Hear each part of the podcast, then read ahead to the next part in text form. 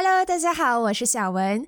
上个星期我已经开通了各大平台的 Podcast 账号，所以之后不管是在 Apple Podcast、Spotify、First Story、Sound On 或者是 YouTube 都可以找到我。只要你直接搜寻小文的斜杠日记，就会出现了。那今天想要跟大家分享的主题就是，为什么这几年都会出现斜杠的风潮？以前好像都没有怎么听说过斜杠诶，但这几年突然就冒出了斜杠青年的族群，这背后有什么有趣的故事吗？还有斜杠生活真的有媒体吹捧的那么好吗？那今天这一集 Podcast 就来跟你聊聊这个话题。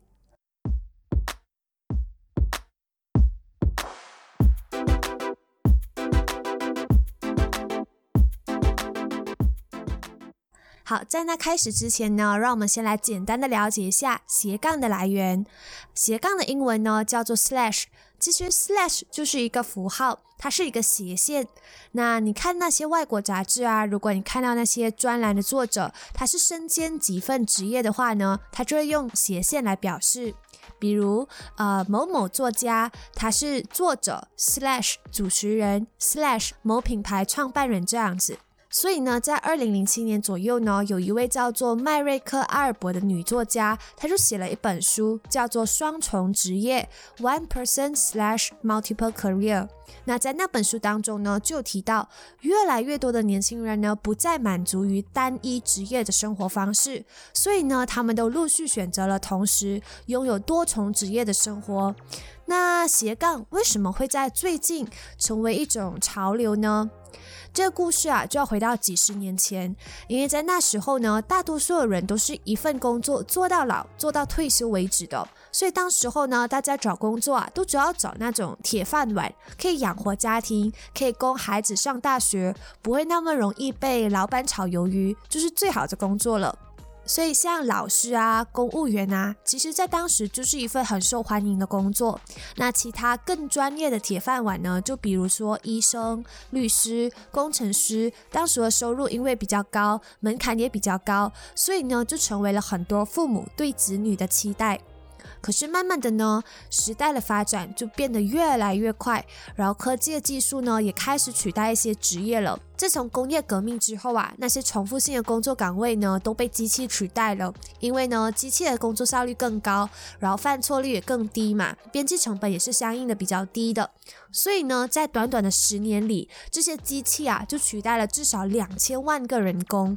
而这个现象呢还会继续下去，尤其是像现在很多科技公司都在研发 AI，也就是那个人工智能嘛。麦肯锡呢就预计说，在二零三零年呐，全球就会有八亿多个工作岗位被 AI 取代。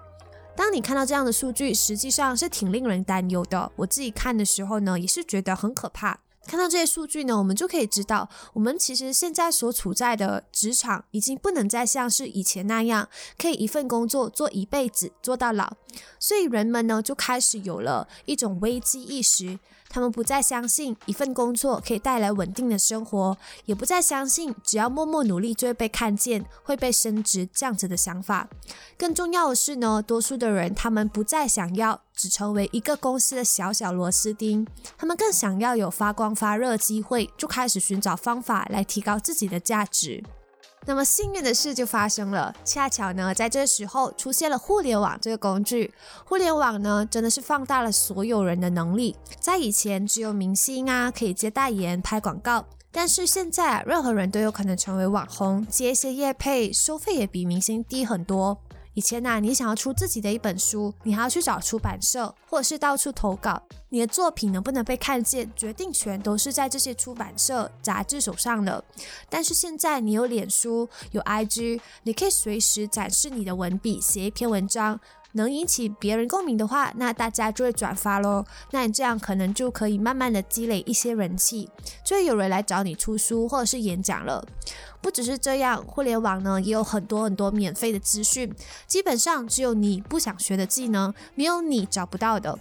像是以前啊，如果一个人他想要学一个技能的话，他一定要去拜师学艺，或者是要花一点学费，要有一点人脉才能找到师傅肯教你的。甚至说你可能要花一点时间啊，去图书馆搜查资料等等的。但是现在，就算你没有人脉、没有钱，只要有一个 WiFi，你想要学什么就学什么。所以你会发现，一个人啊，在网络时代，你要做什么，要成为什么，都变得更加的容易，门槛呢也不会太高。你可以呢是一个博主、影片剪辑师、网店店主等等等等的，你可以成为任何你想要成为的人。那刚才呢，我们就分享了两个斜杠成为主流的原因嘛，一个呢就是工作不稳定性，斜杠呢就成为了人们的一个保障。另一点呢，就是网络放大了个人的潜能，普通的人呢都可以透过这个平台去发光发热。那还有最后一个原因呢，就是满足自我实现的需求。那不知道大家有没有看过马斯洛需求金字塔？在那马斯洛需求金字塔里面呢，最顶端的就是自我实现的需求。自我实现的需求听起来好像有点深奥啊。那简单来说呢，当你什么都满足了之后。你有足够的钱可以支付生活开销，也有爱你的家人朋友，基本上你什么都不用烦了。那这时呢，你就会开始探索啊，我活着意义到底是什么呢？呃，人为什么而活呢？这些等等比较哲学的问题。那这些问题呢，多数是呃很少人可以给你一个确定的答案的嘛。所以呢，斜杠它其实就是一种啊满足自我实现需求的一个方式。那有的人呢，他是很喜欢日子过得很充实的，所以每次到了周末，他没有东西可以做，他就感觉很空虚，好像在虚度光阴，他就会想要去找一些事情来做嘛。这时候呢，他可能就会开始探索，咦，我还能做些什么？是不是可以去当个作家呀？还是当个直播主啊？等等等等的。其实，当你开始了你的斜杠生涯呢，你会发现你的日子变了，你的生活不再只是公司和家里两点一线了，因为这时候的你啊，有了人生的目标。下班后呢，又有一个目标可以让你去奋斗，可以让你去拼搏的。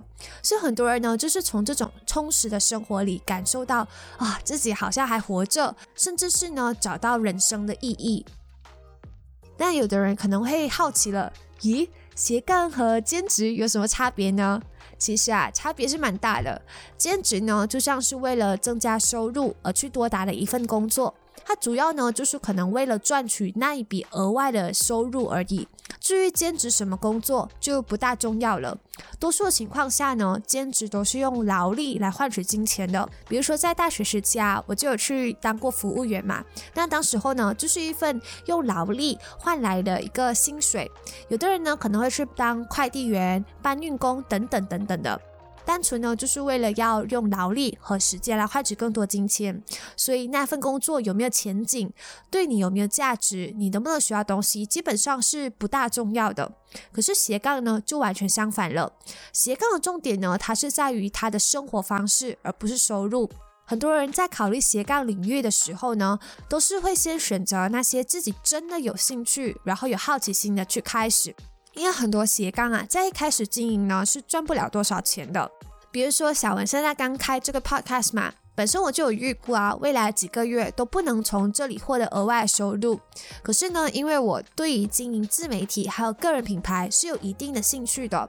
再结合我的写作，还有口条好、学习能力快的这些强项，我才能坚持在工作以外的时间去经营这个频道。它带给我的更多是一种满足感，是一种能够靠着自学完成一个作品的成就感。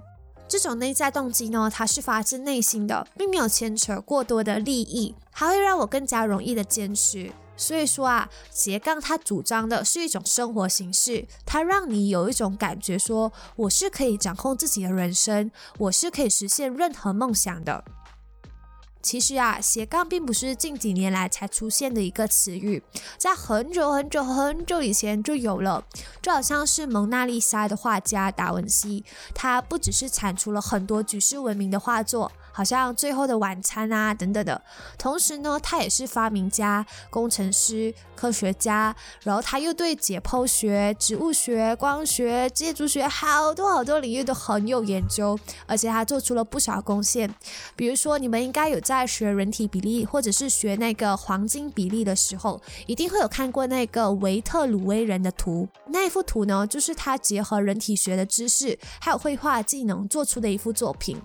现代的话呢，也有很多例子。拿一些明星来说好了，最近就有世界杯嘛在进行着的。那这些职业足球员呢，他们都知道自己的职业运动生涯都是很短暂的。二十多岁呢是他们的巅峰期，过了三十岁以后啊，通常他们的表现都会下滑，也不会像年轻时那样那么灵敏了。也有可能会被其他的更年轻的球员取代。这时候呢，他们就会借着自己的名气，去开拓另外一个赚钱的方法。比如说，职业足球员梅西，他现在也是可口可乐广告的导演了。那另外一个例子让我是很佩服的，就是周杰伦，大家一定认识吧？他是我小时候的偶像。我在写着这篇稿子的时候呢，我就有到维基百科上去搜索他的名字，那我就看到那个事业栏的时候，我就在想，天哪，这个人是从哪里来那么多时间和本事？因为呢，周杰伦他不只是有自己的潮流服装品牌、耳机品牌，他还有几家餐馆、古董店、健身房等等等等的。然后你不要忘了，他的本职是一位歌手，他还要花时间去写歌、唱歌、巡回表演。听了都让人觉得哇，太好忙。那最后呢，来做一个小总结，斜杠呢，它其实不只是跟风或者是炒作而已，而是由这整个大环境推动造就出来的一种趋势。像是在刚才的故事，我们就知道了嘛，斜杠啊，在很久很久以前就有了，只是当时候只有很少数的人有这样的生活形式，这个族群也没有被命名，直到最近成为一股潮流，主要就是有三个因素，一开始就是因为人们害怕自己的工作被取代，没有安全感，所以他们就去想办法找其他的发展可能性。恰巧呢，就出现了这个网络时代，让任何人啊都有发光发热机会。而最后呢，斜杠更多的它是满足自我实现的需求，让人们觉得生活是可以受到自己掌控的。